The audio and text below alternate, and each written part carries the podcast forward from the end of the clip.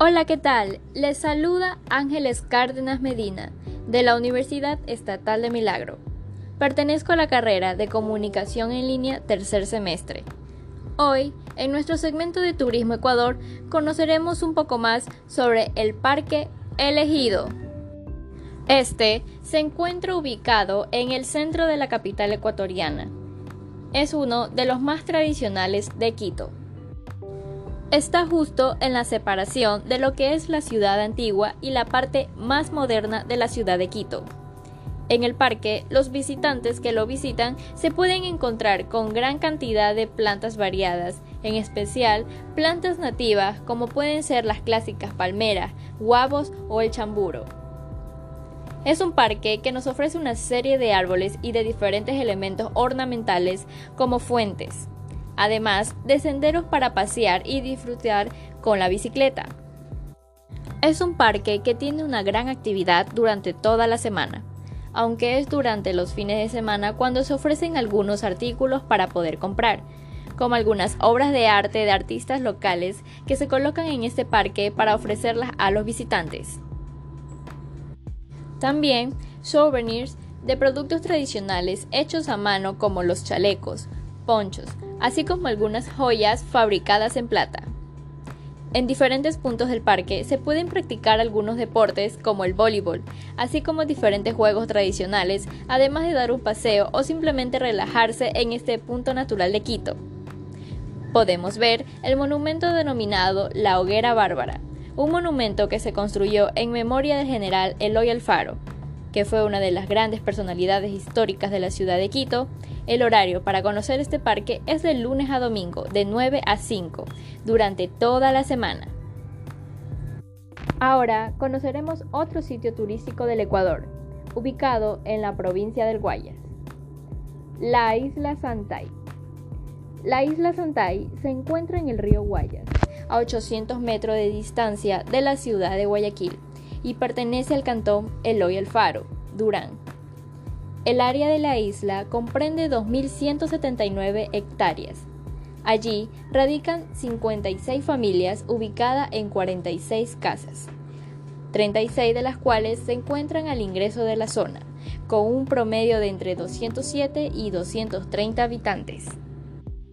En el contexto de la historia de la isla Santay, se conoce que el libertador Simón Bolívar se asentó en ella mientras convalecía de una enfermedad.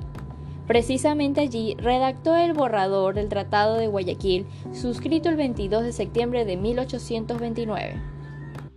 Por encontrarse entre Guayaquil y Durán, se cree que la posibilidad de existencia de sitios arqueológicos de algunas culturas como la Huancavilca, Juanes y Milagro Quevedo.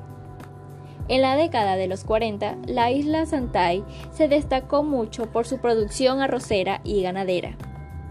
Desde la mitad de la década de 1990, el Comité Ecológico del Litoral, organización no gubernamental ambientalista de Guayaquil, realizó un proyecto de fortalecimiento organizacional con la población local que permitió, entre otros logros, el establecimiento de la Asociación de Pobladores llamada San Jacinto de Santay, la edificación de un centro comunitario y una escuela.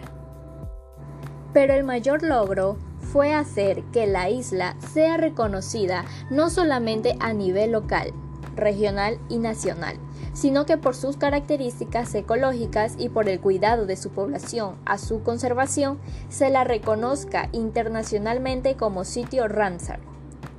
Dicha distinción se dio el 10 de octubre del 2000 por ser el sexto humedal declarado en Ecuador con un área total de 4.705 hectáreas. A partir del 20 de febrero del 2010, la isla Santay es también un área protegida y forma parte del Sistema Nacional de Áreas Protegidas como Área Nacional de Recreación.